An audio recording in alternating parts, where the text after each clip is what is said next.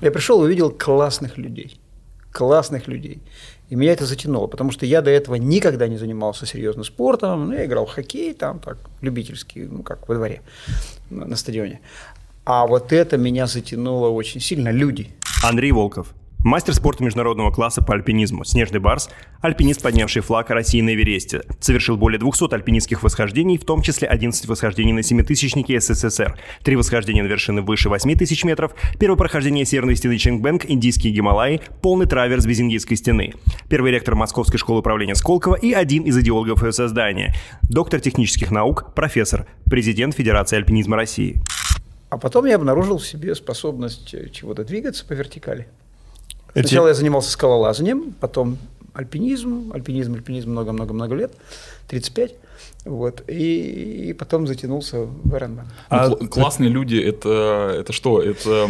А вы знаете, ну, ну, ребята, вы должны понять, это же Советский Союз, это же было очень давно. Я поступил в 78 году. Это такой хард Советский Союз, Советский Союз на излете. И, в общем, иерархия там партийная, профсоюзная, комсомольская, какие-то важные люди, ты не важные. Вдруг приходишь, доктора наук с тобой играют в баскетбол, ты их можешь пнуть, они тебя могут пнуть, и никакой этих барьеров нет, и все нормально. Сейчас я понимаю, что это звучит странно для вот нашей с вами жизни, когда, так сказать, барьеры все убраны. А тогда такие были прям барьеры-барьеры. И вот это меня атмосфера демократизма, мы таких слов не употребляли тогда, атмосфера демократизма меня восхитила, что напрямую можно разговаривать с людьми разными. А мы же сейчас с этого начали. Мы когда встретились, и мы понимаем, что мы приехали в Сколково, а перед нами ректор Сколково, уважаемый человек, 60 лет вам, да? Да. Тебе. Вам. И вот э, прикинь, да. И, вот, и как бы мы договорились, Андрей говорит, давай на ты. И как бы да, на Майорке не возникало проблем как бы вот э, с идентификацией. Ты понимал, что перед тобой триатлонист, ну как, как да, и все. Нормальный. И все бы Андрей, он Андрей. Сопляк, а он потеет. Да, а тут как бы приходишь, и, и как бы вот в этом месте очень сложно называть Андрея Евгеньевича Андреем. Но мы договорились, поэтому не подумайте, это не понебратское отношение, это мы так договорились. Да, да, да. да. Ну, надо поправить, я уже не ректор 4 года, я был здесь 8 лет ректором, а сейчас я там директор института.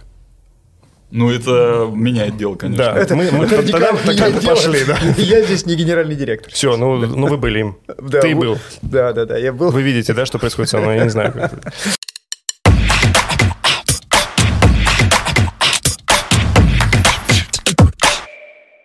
Мы говорили про людей, про общность.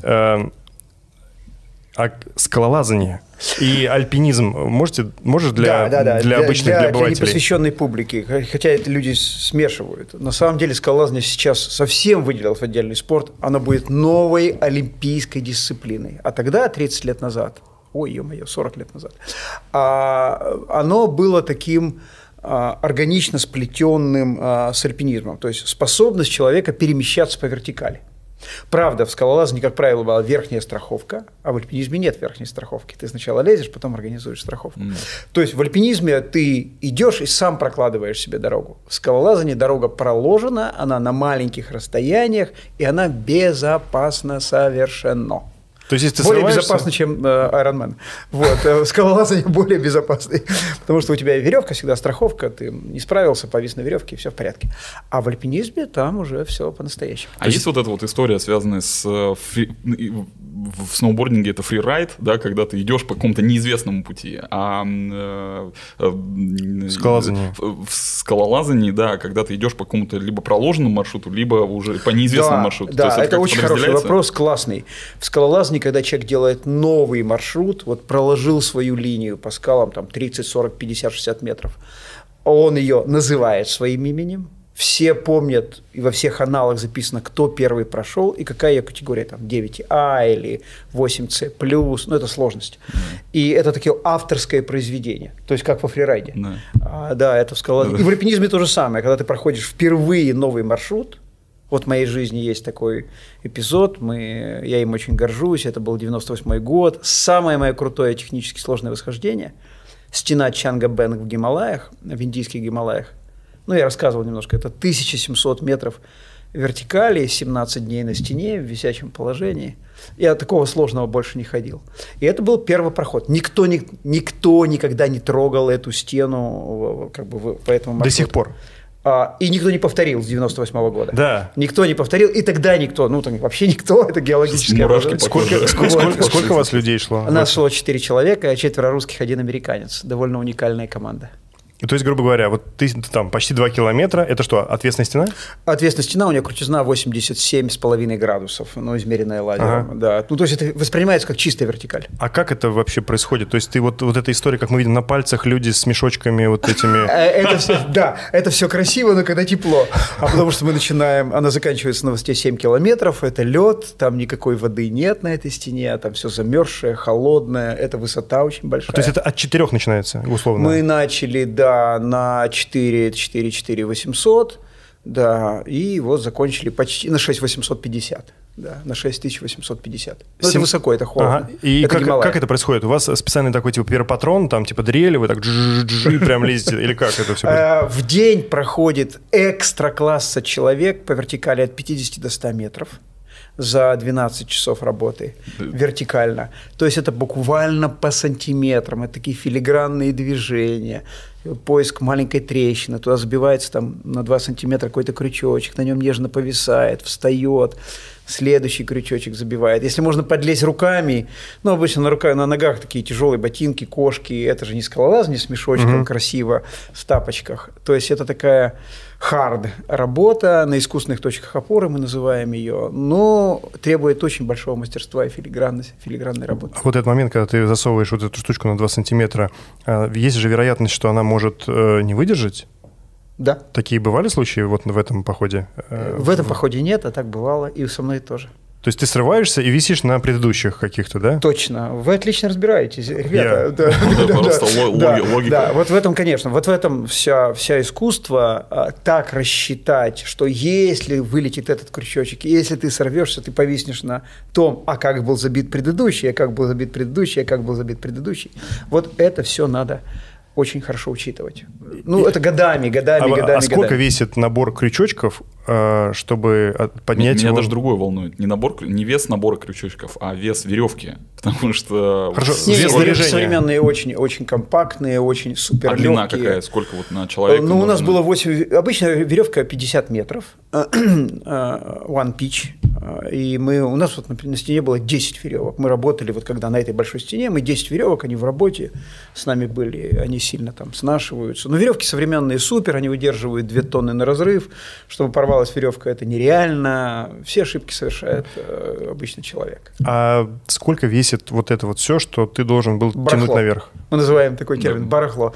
Но вот чтобы оторваться, мы говорим оторваться и жить на стене вот с таким, ну, у нас на каждого было килограмм 80-85. Потому что все сублиматы, весь газ, а, вся, ну, вся еда. Сублиматы – это еда. А весь газ, потому что нужно топить лед и приготавливать воду себе, чтобы приготавливать пищу себе и так далее.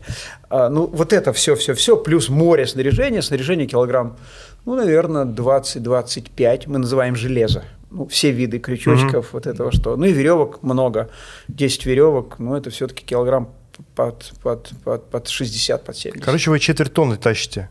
Да, ну и это такие баулы, и мы их перемещаем. То есть вы как бы, грубо говоря, он висит э, внизу, потом вы под- проходите какой-то там отрезок и его подтягиваете, да? Совершенно верно. С, Совершенно верно. устройством, видимо, да? Потому что к этому Не-не, моменту в- руки в- уже не вручную, работают. Вручную тащишь. Ну, есть э, полиспаст, мы его сами вяжем, такое веревочное устройство, чтобы чуть-чуть полегче было. Но обычно ты на себя... Первый, кто работает, он работает максимально легоньким, там ничего лишнего нет, только железяки, килограмм 10. Вот это весь арсенал хирургический. А вы сидите курите внизу. А мы внизу, если он провесил веревку, начинаем сразу таскать, чтобы подтаскивать. Это большая тоже работа. Потом меняемся. И Ага. все время меняемся в команде. А считается быть э, первопроходцем в этой группе, ну, как это, хорошо или лучше сидеть подтаскивать? Э, Ну, давайте хорошо, нехорошо. Самая крутая работа – это работа лидера, работа первым. Она Ага. самая рискованная. Ну, обычно человек не выдерживает такой работы день-два, он меняется. Иногда меняешься через 2-3 веревки, потому что ты психологически снашиваешься. От высокой концентрации, от высокого внимания. Ну, я так понимаю, что вот этим 17 дням на стене предшествовало какое-то еще время адаптации, ну, чтобы до, добраться до точки старта, правильно? Да, но это длинный полет, Нью-Дели, потом там много дней на машине, потом трекинг, э, подтащить весь, построить базовый лагерь, потом, собственно, по леднику из базового лагеря в то, что мы называем ABC, Advanced Base Camp, с которого стартуешь. ну, а потом, собственно, стена и отрыв. А, ну, это все длинное дело, месяца на два. А вот в тот момент, когда ты поднимаешься, у тебя получается, что есть какое-то время, там, видим, солнце светит, да, какое-то время. Сколько длится работа вот это часов? Э, работа длится часов 8-10, но, конечно, мы пытаемся в световой день укладываться, но сол... это северная стена, поэтому солнышко не всегда там. Утром очень тяжело начинать, потому что холодно, ты висишь, такой замерзший. Вот, это, собственно, мне вопрос. Э, закончил работу, а впереди у тебя еще сколько, 12 или 14 часов. Что вы делаете? Залез в платформу, отрубился. Прям на 14 часов? Ну, ты сначала часа два готовишь себе всякую еду. То есть ты притащил лед с собой, лед в мешке. Лед надо засыпать вот в такую теплашку. Теплашку повесить на газ, растопить. Туда засыпать а, какую-то а, псевдокашу, заесть ее одной ложкой на двоих. Все это предельно минимизировано. Мы экономим на каждом 50 грамм. Это не метафора. Каждые 50 грамм считаются. А, ты ничего лишнего с собой не берешь. Ну, грубо говоря, мы одной ложкой на двоих пользуемся, если висим в платформе ну, и так далее. А, вот. Сейчас лед берешь с собой, еще и лед тащите? Нет, лед мы ищем на стене, где он висит, ага. срубаем его, затаскиваем, и лед надо растопить, потому что воды другой нет. И фактически вы питаетесь эвианом. Да? Чем? Ну, э, вода Эвиан. Это типа... Да, а, да, да, да, да. Ну, с учетом того, что этому льду черт знает сколько лет, может быть, несколько тысяч. То есть можно и чуть-чуть там мамонт попадет, да? Вот это не поймешь, ну, что да, выпил. А было такое, что заболевали чем-то? А, нет, нет, в горах все герметично, там же высокий ультрафиолет, все это, в общем, а убивается. выжигается вся. Но внизу нельзя пить, вот там на высотах до 3-4 тысяч, э, потому что там другая биота, к нашей биоте непривычно, и э, можно подхватить очень неприятные а, так сказать, микроорганизмы, которые местные с ними справляются вполне, а мы потом будем долго лечиться.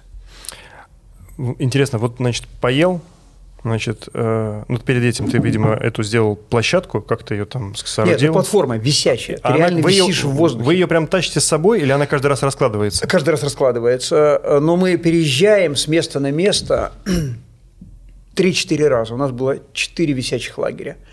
То есть вот мы проделали путь метров 300-400, сколько хватило веревки. А потом у нас есть день переезда, когда мы складываем платформу, все в висячем положении. И все эти, и совсем барахлом переезжаем на другое место. Там живем и обрабатываем маршрут выше. Боже. Получается такая складывающаяся, раскладывающаяся улитка. Я правильно понимаю, что идет итерация? Вы несколько дней поднимаетесь, типа день-два, но вы каждый раз возвращаетесь на платформу, чтобы ночевать? Да, чтобы жить и спать. А, я думал, ну, каждый день просто раз, Нет, раз, съехать раз. по веревке 50 метров – это очень быстро, там, ну, ну потом надо минут. подняться. А потом на жумарах, когда веревка уже висит, ага. то есть специальные устройства, мы их называем жумарами, это французское слово, и вверх-вниз уже по ним достаточно быстро относительно быстро залезаешь. То есть это, это штука, которая вверх, вверх идет, идет а вниз тебе не дает спуститься. Мне вот эта история... я, я по такой штуке поднимался на 15-метровую э, в, в этих в Москва-Сити на работу. Да, в Москва-Сити. А с этими, с эм, гигиеной как там? С кем? Ну вот там в туалет сходить. Это вообще любимая тема. Это... Вы правда хотите ее обсуждать, ребята? Уверен в этом, потому что, ну, был бы не грех, грех ее не обсудить. Ну, понятно, что э, пролепти Э, просто попросил отвернуться и... Ну, нет, это на самом деле все очень непросто. Давайте, потому что ты висишь, а, и у тебя есть, так сказать, обвязка грудная и бедренная обвязка, мы называем. Обвязка или иногда ее называют системой. То есть ты привязан и прищелкнут. В общем, а, это не проблема, то, что вы сказали, а вот э, крупное мероприятие, оно крайне проблематично. Во-первых, ты очень мало ешь, ты ешь сублимированный продукт и естественного позыва у тебя нет никакого. Ты должен сказать себе, что там раз-два дня искусственно ты должен это сделать. Если ты это не сделаешь, то в какой-то момент может... Э... То нет, большие проблемы. То есть экспедиции каюк, надо слезать, потому что, значит, ты... Ну, ну да. Как мы тебе там... Там нельзя оказать медицинскую помощь никакую, никакой вертолет никогда не прилетит, никакая спасательная команда не придет. Вот этого никто не понимает. Мы команда, я извиняюсь за нескромность, мирового класса, лезем рекордный маршрут.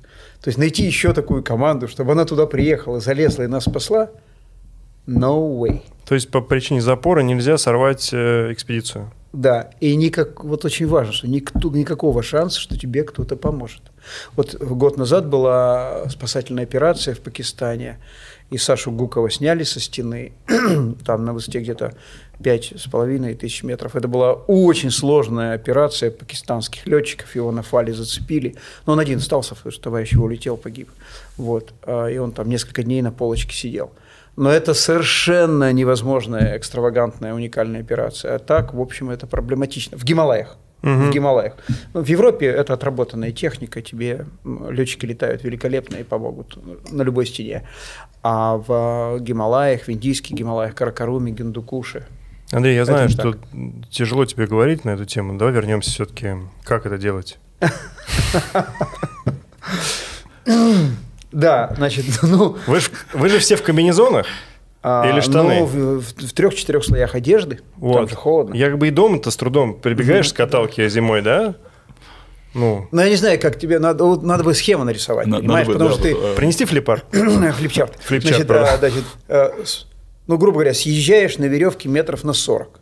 Чтобы тебя не видели, ребята. Ну, чтобы, ну, запах, все такое, пятое, десятое, угу. мы же, там все стерильно, и потом у нас нет там массы гигиенических салфеток, всего этого дела. Мы все очень-очень экономно. И э, повисаешь, и дальше главное – безопасность. То есть ты остаешься на грудной системе, пристраховываешь, самостраховка ну, какой-нибудь станция, угу. мы называем станция, где крюк зацепился за крюк, повис, тут веревка тебя страхует.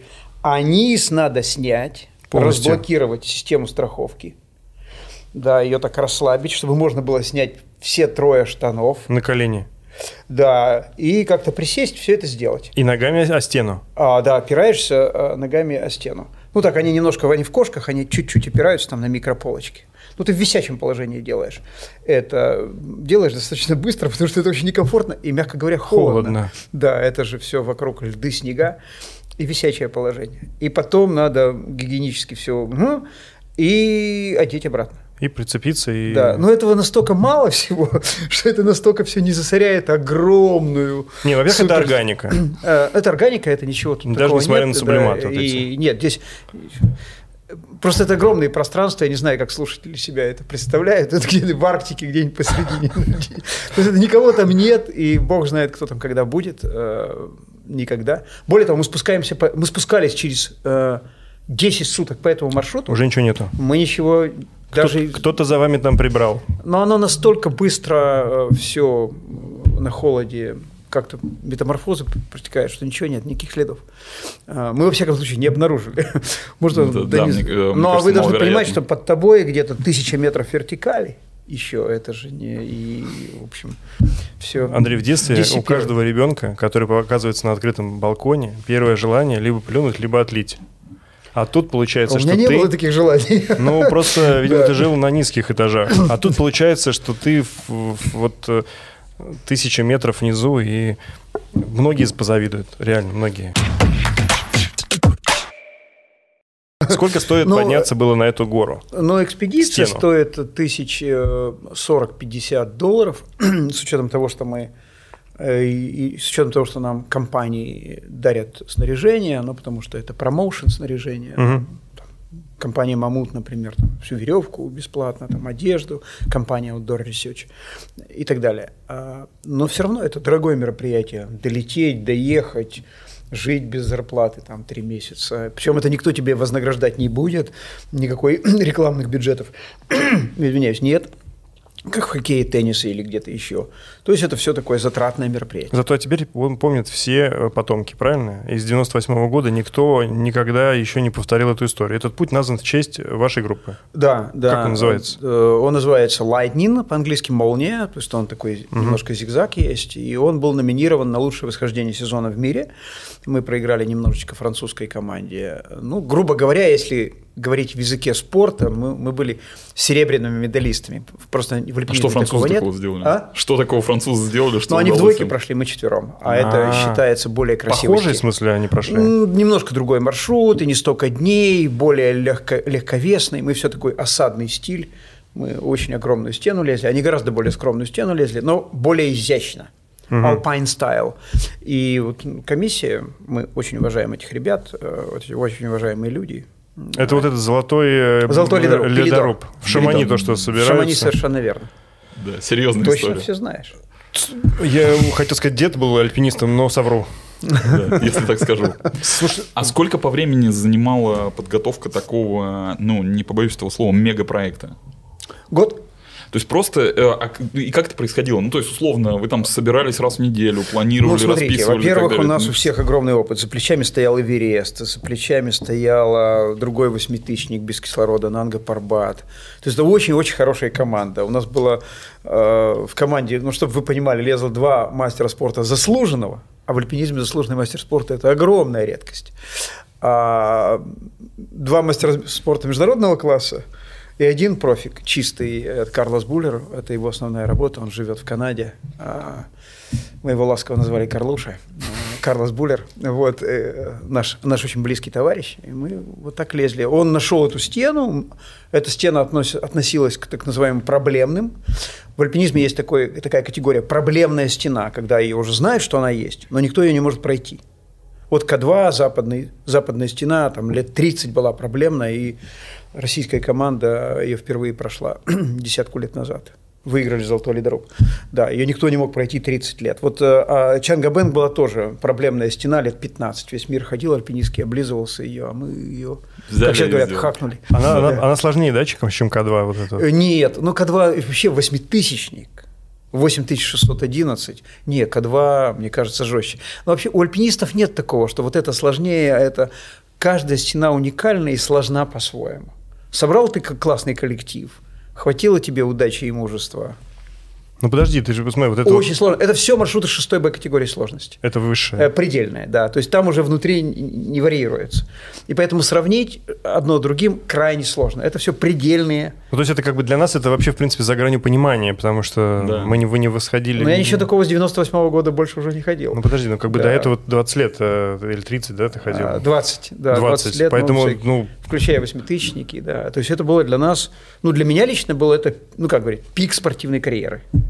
Скажи, а вот э, про Эверест э, для, ну, для людей, которые не сильно в теме, им кажется всегда, что Эверест, забраться на Эверест, это, ну, типа, самое крутое, в принципе, самое крутое достижение в альпинизме? Нет, э, альпини... нет, Эверест, во-первых, уважаемая, классная и сложная гора. Ну, просто это такое расхожее мнение. Но вот вы должны понимать, и вот люди не понимают, что если ты взял много баллонов кислорода, если с тобой идут два шерпа, они тянут тебе дополнительный кислород, они тебе помогают – это называется Commercial Expedition. Это одно. Они начались в 92 году, в 93-м и сейчас развиваются. А ты когда зашел на него? А, я зашел в 92 году. А, мы ходили без кислорода. У нас был аварийный кислород маленький, мы чуть-чуть им дышали. В этом смысле я не могу считать, что я зашел чисто без кислорода. Но 97% времени я там работал без кислорода. А, чуть-чуть я им подышал с 8 километров до вершины, и все. Ну, поэтому нельзя говорить, что я ходил без кислорода. Но мы работали без кислорода. А, и всю работу делали сами. У нас не было ни одного шерпа в команде. А в коммерческих экспедициях, вот сейчас массовое восхождение, вам помогает шерп. Поэтому нужно, альпинистский мир жестко делит спортивные восхождения и коммерческие экспедиции. И при этом Эверест не самая сложная гора. К2, Анапурна или Нанга Парбат, в общем, гораздо более проблемные восьмитысячники для восхождения, или Даулагири. То есть, грубо говоря, Эверест вот в том формате, в котором ты поднимался, это восходил, правильно говорить, да? Ну, поднимался, поднимался. одна, одна и то же. А, это была сложная экспедиция, правильно? Для нас было сложно в 92 году. А очень как... сложная, у нас при этом очень удачная, потому что из 18 человек нас 11 человек зашло. Это очень-очень-очень хорошо. А как сейчас, э, вот буквально недавно ходила фотография по интернету знаменитая, когда очередь э, да. на восхождение на Эверест. Как, да, как это коммерческие это экспедиции. А. Коммерческие экспедиции, это, ну, мы с вами понимаем, что это престижно. Эверест стал таким брендом считается, вот как Iron Man считается, надо приличному человеку крепкому покорить. Вот. Э, и люди стремятся. Это очень хорошо. Я, молодцы. Это очень трудно, ну, это есть... тяжело. Но поэтому так очень много стало. Он стал как бы доступным без альпинистской подготовки. И есть компании, одну из них, одна из компаний, кстати, лучших в мире, наша российская, Саша Абрамов ее возглавляет, а, и он делает очень качественный продукт мирового класса, несомненно. Вот Трефокс. российская компания «Семь вершин». А, «Семь вершин». Саша Абрамов, альпинист, мастер спорта, семь раз был на Эвересте и так далее, и так далее. Но это сервис. Ну, грубо говоря, я в шутку иногда говорю, вот вы едете Ironman, мы едем с вами, а у вас все-таки есть моторчик маленький, и аккумулятор стоит. Ну, вы тоже Ironman, но у вас был велосипед с моторчиком, а у меня без моторчика. Вот такая же разница с кислородом идти на Верест и без кислорода. Хочу, ты полностью обесценил эти коммерческие восхождения. Нет, нет, нет, нет, нет, это очень, очень круто. Но, ну, а можно сравнить вот э, там восхождение 92 -го года, да, ты сказал, да. и восхождение сейчас, то есть спустя там 20 с лишним... 20... Эверест проще не стал. Не стал проще. Не стал проще. как... Это очень трудно. Немножко улучшилось снаряжение, более там всякие мембранные ткани, ветрозащитные ткани. Питание. Но это не революция.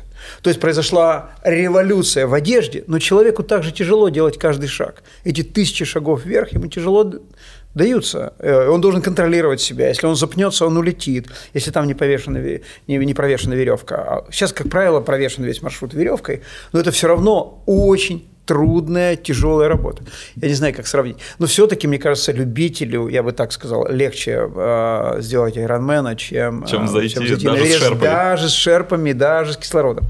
Поэтому насчет обесценивания я вас попросил бы. Не, ну я просто имею в виду, что обесценил с точки зрения профессиональных альпинистов, потому что, ну, э, истории... Я читал какую-то книжку про восхождение на Эверест, я забыл, как называется, это, по-моему, какой-то немец, Нансинг, Нинцинг, Тейнцинг, как-то вот я не помню, может, Тейнцинг Наргей. Да. Но возможно. он не немец, он э, э, непальский шерпа. А, все еще шерпа. Да. Вот, и э, там э, какие-то ужасы описывались, вот эти вот ощущения людей, которые восходили, потом эти э, умершие люди по пути, это все прям так, там лежат трупы, да, вот идешь мимо них и... Ну, была экспедиция, которая убрала все это, ну да, люди там лежат.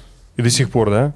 Ну, и, да. Вот, То есть ну, есть что-то коммерческое Давайте я про себя буду говорить. Давай. В 92 году, когда мы шли, мы вот там лежало два человека в районе 8 километров, и мы практически через них вынуждены были перешагивать, потому что сил, не, вы должны понимать, что там нет никаких сил никому оказать помощь.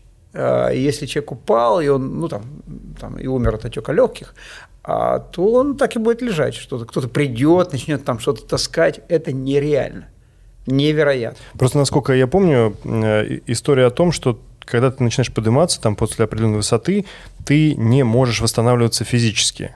То есть фактически у тебя есть твой запас твоей выносливости жизненной, я не знаю как.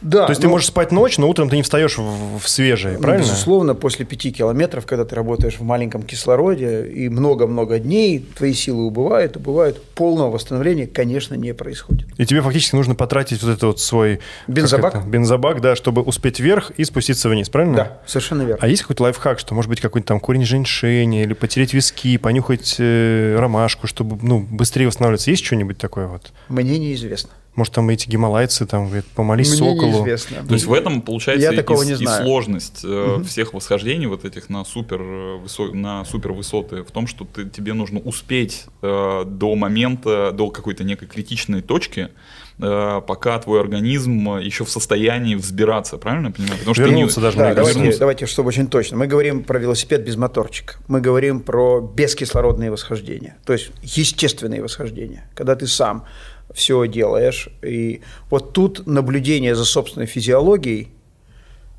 крайне важно. А, в этом смысле никто тебе не напишет инструкцию, что вот здесь так, здесь так, здесь кушай гель. Да, но кислород а, это же вес. То есть, по сути, правильно понимаю? Ну, современные ты... баллоны, они из углепластика, они очень великолепные, но все равно это лучше идти с кислородом, это гораздо легче и теплее, главное. Потому что кислород дает э, другую концентрацию крови, другое кровоснабжение. Ты по-другому ощущаешь холод совершенно с кислородом и без кислорода. Это очень-очень-очень важная вещь. А, ну, это несопоставимо, а, я бы так сказал. А, и никто и не сравнивает в альпинизме восхождение с кислородом и без кислорода. Это уже жесткая проведена демаркация. Еще раз, чтобы не было, ребята, неправильного понимания. Любители, которые умудрились сходить с кислородом на Эверест, они крутые парни. Full stop. Ну все, все, это... Не обесцениваем. А те, кто ходит без кислорода, они... Это боги. Они... Супер выносливые. Ну, занимаются этим долго и профессионально. Сколько стоит подняться на Эверест сейчас? Сейчас я думаю, что сотка. 100 тысяч долларов? Да, на человека. Ага. В мое время, чтобы вы понимали, это была десятка. Это потому что спрос большой? Ну да, конечно. И появился, шер... появился продукт. И шерпы почувствовали, что можно, что они как это, О, могут зарабатывать как больше. почувствовали. Да? Это целая индустрия теперь. Но они же тоже рискуют жизнью. Да. И недавно была очень большая трагедия, когда рухнул ледопад, и их на обработке много засыпало. Обработка что это? Обработка, когда сначала провешивается веревка, чтобы клиенты, ну такой термин есть, могли быстрее проходить. Hmm. То есть они, там уже висит веревка. И шерпы обрабатывают ледопад Хумбу, ну или верхние участки с северной стороны, потому что ледопад, он движется, падает, и ты быстрее проходишь с веревкой, многократно быстрее, потому что опасно, там падает лед. Ты терял друзей? Да. В, в процессе экспедиции имеется в виду? Да. Где? На К2. У меня товарищ там остался, там и лежит. Из-за чего это произошло? Переработал, умер. А, то есть это был отек легких, да? Ну да, конечно, просто мы работаем много времени в очень жестких условиях, и а, ну все, человек кончился. То есть это как раз вот тот вот в, та история, когда ты тратишь, тратишь, тратишь, и ты потратил больше, чем ты можешь восстановиться. Потому что, чтобы восстанавливаться, тоже нужна энергия, правильно какая-то? Или ну, я нужно вниз, нужен кислород, нужно уйти вниз. А, он просто фактически задохнулся, условно говоря, да? Нельзя так говорить, задохнулся. Просто человек угасает. Как бы он выполнил такой объем работы, что там достаточно остановиться, и все, и тебе уже хорошо. А ты не чувствуешь, что ну, ты на пределе? Или почему он так сделал? Это очень классный вопрос и очень тонкий вопрос. Потому что ты, вот как мы говорили, ты должен себя очень ясно понимать. Вот эта вот динамика акклиматизации и под, утраты сил многодневная, она, ты должен себя понимать. Это невозможно себя понять, читая книжки. Это долгие годы восхождений. Ну, когда я шел первый раз на Эверест, у меня уже за плечами было 11 семитысячников без кислорода. Победа, Хантенгри, Корженевская, коммунизма, Пик Ленина. То есть, и у меня все такие были в команде. То есть ребята, много-много раз ходили на 7, на 7,5 без кислорода. Потом приехали на 8, и нам страшно. Мы не знаем, что с нами будет происходить. Всего-то 500, ну, на самом деле, километр еще выше. Это огромная разница, плюс километр. Вот. И, и, и там происходят, и происходили, и происходят, и будут происходить, к сожалению, на высоте вот эта вот грань. Где ты еще можешь, где нет. А, и, и эту грань поймать годами и опытом только можно. Вот у, у Игоря, Игорь, звали, Игорь Бенкин. Вот. Он, он классный спортсмен, мастер спорта, очень квалифицированный, ходил с нами бог знает куда, был с нами на экспедиции на Эверест. Но на К2, К2 – это жесть, жесть жестяная, как сейчас там говорят. То есть К2 – это Эверест умножить на 3. А. По жесткости всех работ и жесткости условий. Это 8611 всего на 300 а, метров ниже вершины Эвереста – но это такая вертикаль, абсолютно. без кислорода всякого, никаких шерпов и очень тяжелая техническая Слушай, работа. правильно я понимаю, что это вот сравнимо с лошадью, потому что у человека же есть э, вот это вот э, чувство самосохранения, которое не, не, не позволяет ему себя пере, пере, переработать. Эту лошадь можно загнать, она умрет, потому что ну, она не сможет жить, она может бежать до конца. У человека, в принципе, то, то, тоже есть этот... У человека есть функционал остановиться, а там, получается, из-за отсутствия кислорода ты по-другому начинаешь думать. Нет, у человека нет функционала остановиться. У человека есть воля, которая может победить физиологию. И вы это хорошо понимаете, раз вы Ironman, и раз вы бегаете, и вот, ну, пробежал Ironman, э, прибежал на, стар, на финиш. Ну, представим себе мысленно. И тут же стартовал следующий. Это зачем? А если ты хочешь зайти, ты должен очень много работы совершить без кислорода много дней. Много а. дней. И никакого душа, массажа, полноценной еды, нет ничего. Нет, это... И, и, и ты работаешь, работаешь. Не так быстро. на гораздо более мягких пульсовых зонах. Но ты работаешь и все время ловишь эту грань, где ты еще можешь, а где надо возвращаться? Ну и на отсутствие нормального восстановления. Слушай, я тогда я, наверное, неправильно с лошадью сравнил, сравню с э, фридайвом. Это да, тот случай, когда ты, когда ты знаешь, что тебе может не хватить вот этого времени, чтобы всплыть, и многие фридайверы, устанавливая мировые рекорды по погружению, они всплывают уже потеряв сознание наверху, да. и типа это не считается, blackout, по-моему, даже блэкаут, да. да. То есть если ты с блэкаутом всплыл, не считается. Совершенно верно. Вот здесь то же самое, да? Здесь то же самое. То есть ты просто в какой-то момент понимаешь, что ты ушел. Отлично. И вот в советском альпинизме а, а, если произошло аварийный случай на восхождение, восхождение не считается. В советском альпинизме было всегда так, начиная с 50-х годов, ну, по настоящий период. Но потому что у нас регулировал спорт, регулировало государство в советское время. То есть восхождение тебе не засчитывалось, если произошел несчастный случай. То есть Сломал кто-то ногу или, не дай бог, кто а погиб, это все. Это обязательно разбор несчастных случаев, обязательно включался механизм, ну, такого, грубо говоря, спортивного наказания. Всегда все восхождения тщательно анализировалось. Это была очень высокая культура. Я сейчас немножко говорю как чиновник, потому что я 12 лет был президентом Федерации альпинизма России и был очень погруженный в ну, спортивно-технические комиссии. И все может, это и правильно, потому что тогда вот это вот С ощущение зрения, ха- да. халатность, которую люди иногда, вот, ну, даже сейчас в спорте взять, ты бежишь какой-нибудь ультру, многие люди могут халатно подойти и, правда, ну, потерять здоровье или даже умереть, потому что они не понимают, что к чему нужно готовиться. У меня просто вот к этому вопрос. То есть получается, что ты готовишься к экспедиции, потом вы собираетесь, заплатили 40 тысяч долларов, там прокатали карточкой и поднялись на, на, на К2, например, да? Но к этому же нужно как-то физически готовиться. Как, есть какой-то да, план? Да, 20 лет. Не, нет, э, хорошо, ну 20 лет. 20 лет ты там покорял вершины. А вот каждодневная, рутинная подготовка есть? Безусловно. Испандер руками, не знаю, приседания, Безусловно. бег? Нет, у нас это очень Что похоже это? на триатлон. Это аэробная подготовка. Каждый день? Ну, реальные альпинисты, они все время тренируются. Ну, ну типичный типичная день, практи- да. типичная практика отбора в команду. Так. Лыжные гонки, угу. 20-50 километров. Так. И скалолазание. Ага. И ты бегаешь. И это ты все время как бы и ловкость и силу. Скалолазание – это ловкость и удельная сила, сила угу. на килограмм веса, и аэробная выносливость. Это две базового компонента квалифицированного альпиниста. И нормальный альпинист на равнине все время тренируется. Угу. Аэробно и вот э, э, удельную силу. А кукуху надо тренировать? Ты все-таки находишься постоянно в предельной концентрации. Ты как нейрохирург. Постоянно. Только нейрохирурги могут Вы делать знаете, операцию 12 а, часов, а, а тут... кукуху тренировать – это э, элемент человеческой культуры. Если человек склонен к анализу, он будет жить. Если он эгегей, то беда, То есть беда. это как это беда. естественный отбор? Естественный отбор. И поэтому альпинизм – это э, спорт головы. В первую очередь. Я когда приехал в альпинистский лагерь Джайлок в 1979 году, первое мое на Кавказе, я был потрясен количеством кандидатов и докторов наук. Э, я был просто потрясен. Ты еще не был профессором? Да я был никто, студент первого курса. Вот, и, это, это просто аномально какая-то, больше, чем в шахматах.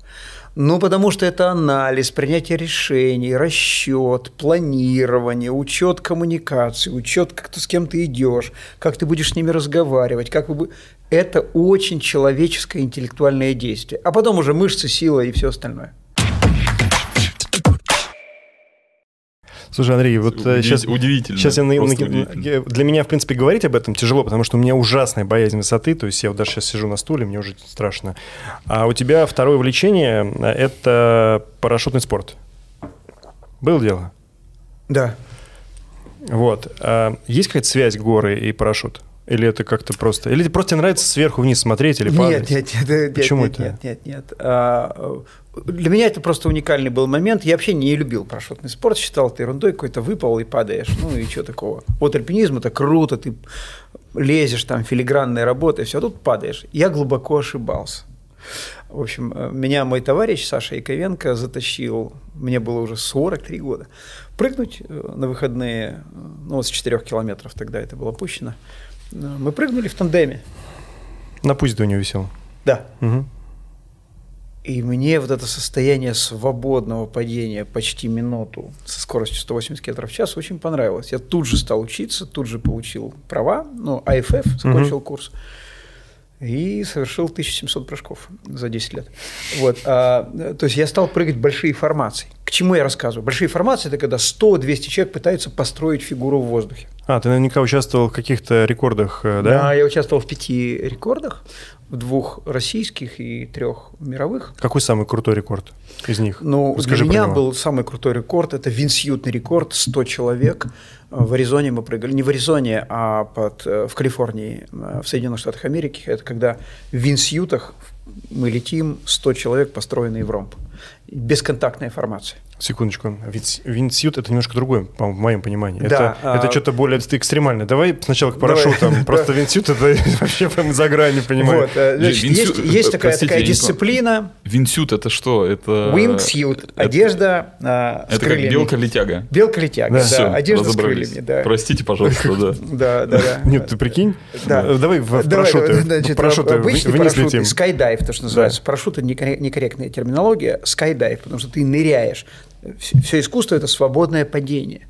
Ты вышел на 4 километрах или на 4,5 километрах из самолета, и у тебя есть там, ну, грубо говоря, 50-60 секунд выполнить работу в свободном падении. Твое тело становится летательным аппаратом, и маленькие движения тела приводят к очень интересным перемещениям. Такая спортивная акробатика. И вот одна из дисциплин, когда вывалилось 200 человек из 10 самолетов, в каждом самолете по 20 человек, они должны построить фигуру. Каждый должен успеть встать на свое место. Это довольно сложно, очень долго тренируется. Вот я занимался этой дисциплиной. Ты меня спросил про альпинизм. Вот там понимание другого человека и правильное отношение к другому человеку так же критично, как в альпинизме. Если ты не брежен, ты сам травмируешься и кого-нибудь... То есть можно столкнуться, да? Да, потому что скорости огромные. А второе – это можно приземлиться на парашют кому-нибудь другому. Совершенно верно. То есть при приземлении очень строгая дисциплина, и кто нарушает эту дисциплину, его выводят из рекорда. Если видят, что он там близко заходит или неаккуратно заходит, или подрезает кого-нибудь. Потому что приземляется одновременно 200 человек, но относительно не очень большое пространство. Здесь аккуратность гораздо выше, чем в автомобиле должна быть. Слушай, а это получается, ты прыгаешь с нескольких километров, там кислорода где нету, да? Или... А, когда формации становятся очень большими, мы прыгаем с кислородом, все выше 4 километров уже включается кислород. Ну, в смысле, в салоне мы дышим через трубочку. Угу. А и... вот что в масках я видел, там Том Круз прыгал Нет, в маске, там обычно, кислород... обычный ты шланг вставляешь, дышишь в шлеме, чтобы кислородик шел, и перед самым отделением, там, ну, буквально за секунд 5 выбрасываешь, а, ну ты минуту можешь, в принципе, без кислорода. Ну, минута это, там уже тебе это не надо. А сам высокий прыжок какой был? Ну, мы прыгали с 5800, с 6, с 6200, но это не принципиально, поверьте мне. Это просто для удобства, чтобы было больше времени, чтобы фигура успела собраться. И всего у тебя 1700 прыжков? Да. Это, это много? За... Нет, не очень много. Немного? Нет. Для этой... Не, не, ну, Но я же любитель, не, вы не, должны не, понимать, не, что я любитель. Давайте, давайте так, математика-то очень простая. 10 да. лет – это 3600 э, там, с небольшим дней, правильно? Вот, 1700 прыжков. Обычно это по выходным. За выходные можно сделать до 20 прыжков. Ну, обычно, конечно, меньше, 10 в субботу, не, 10 Андрей, в это много. Это много. Это, Хорошо, ну, это столько много. людей проверок не бывает э, за 10 лет, а тут столько прыжков. Да, И... ну прыжок же быстро. Да. Хорошо. А я знаю, что ты бейзом занимался. Бейсджампинг с да. горы, то есть да. с недвижимых объектов. Да. Это уже идет connection между да, парашютом, парашют, да. берешь да. скалу да. и... Pen, да. Pineapple, Apple да, Pen. Да, вот э, у меня есть и был товарищ, он очень известный человек, супермен Валерий Розов. Наверняка вы слышали такое имя. Конечно. Супер-супер профессионал, очень квалифицированный. Вот он, мы вместе прыгали рекорды обычные, скайдайверские, и вот он э, показывал мне все эти видео. И мы так... Он очень умный, грамотный человек, и потихонечку втянул меня в эту тему. И я с ним очень много прыгал. Десять лет я прыгал с ним. Ну, то есть пытался делать то же самое, что и он, 90% прыжков я совершил вместе с ним, то есть он прыгал с этого объекта, и я с этого объекта. А, и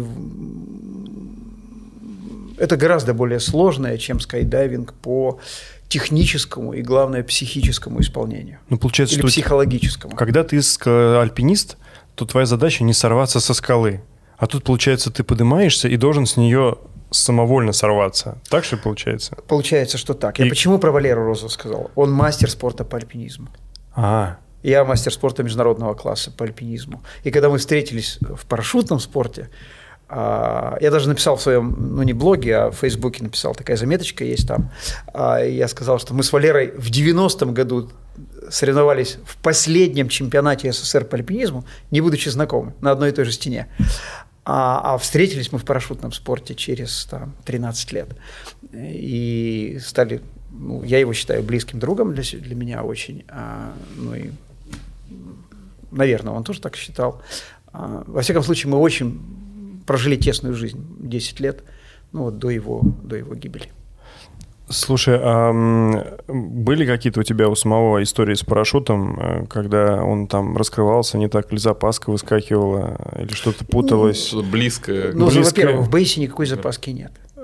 Так, там есть скалы, в которые можно впечататься, да? Да. Был что-нибудь? О, нет, раз я с вами сижу и разговариваю. Нет, ну можно Если так, бы было, я бы здесь не можно сидел. Можно так отскочить, что... Нет, нет, нет, нет, ну... нет. Э, ошибки там у меня просто брат приятеля Фатальный. приземлился на забор, э, там с, не, с полураскрывшимся парашютом через дерево летел. Нормально, живой. Ну, это уже, да, когда купол открылся. Но обычно в бейсе травматизм такой фатальный. Вот. А, ну, потому что скорости же огромные. По... И, в общем... А в обычном парашюте тоже не было таких В ситуаций? обычном парашюте у тебя есть запасной. Был что-нибудь? Да, у меня один раз была отцепка, но это очень мало и очень... Ну, отцепка – это когда мы... Это сленг. Когда не сработал первый купол, ты отцепляешь его, вводишь в действие второй купол. Что чувствуешь в этот момент? Это все очень быстро, это 2-3 секунды. Не успеешь, не успеваешь понять. Да, ты работаешь как машина натренированная, чтобы у тебя там не было да, лишних мыслей. Это, так, э, это очень быстро, мне понятно. А мне непонятно, что... Я знаю, что эти секунды... Ну, например, меня сбивал... А, я ехал на мотоцикле, меня много раз сбивала машина на большой скорости. И вот эти вот там несколько секунд, две, пока ты летишь, ну, конечно. Ты, ты можешь проанализировать, как сгруппироваться, чтобы башкой не врезаться в остановку, чтобы не сбить человека. То есть ты реально в этот момент можешь что-то делать. Конечно, так. И вот Здесь поэтому, тоже поэтому я говорю, что ты чувствуешь, когда только оп, не раскрылось, ты такой летишь, думаешь, ага. Но если а мне 43. Если ты правильно обучен, ты начинаешь смотреть, что именно у тебя, как мы говорим, с тряпками. То есть они наполнились, не наполнились, э, можно исправить, нельзя исправить. Второе, тебя обычно, если он перекошен, начинает ставить во вращение. Он же, Это самое опасное, да? Да, тебя начинает разгонять. В этом смысле надо быстрее принимать решение, потому что если тебя раскрутит, ты от э, ухода крови не сможешь выполнить эту работу. Но это зависит от квалификации человека, тут нельзя обобщать. В этом смысле я посмотрел, меня ставило, быстро стало ставить в горизонт, ну, я взялся спокойно, отцепился спокойно, взялся за вторую. То есть я рабо... голова работает, это не паника никакая. Вводишь второй купол и все. И... Открывается, и в этот момент ты такой, да? Но второй купол должен открыться. он всегда открывается быстрее, и он так конструктивно выполнен, что он работает по-другому. Ну, обычно, чтобы вы, мы с вами понимали и слушатели понимали, по техническим причинам совершается из всех аварий, которые совершаются в парашютном спорте, это меньше процента. В основном это ошибки человека при нормальном работающем оборудовании. Нормально работающем Неправильно среагировал. Неправильное реагирование, неправильное приземление или, вот как мы говорили, столкновение в воздухе. Это редкие.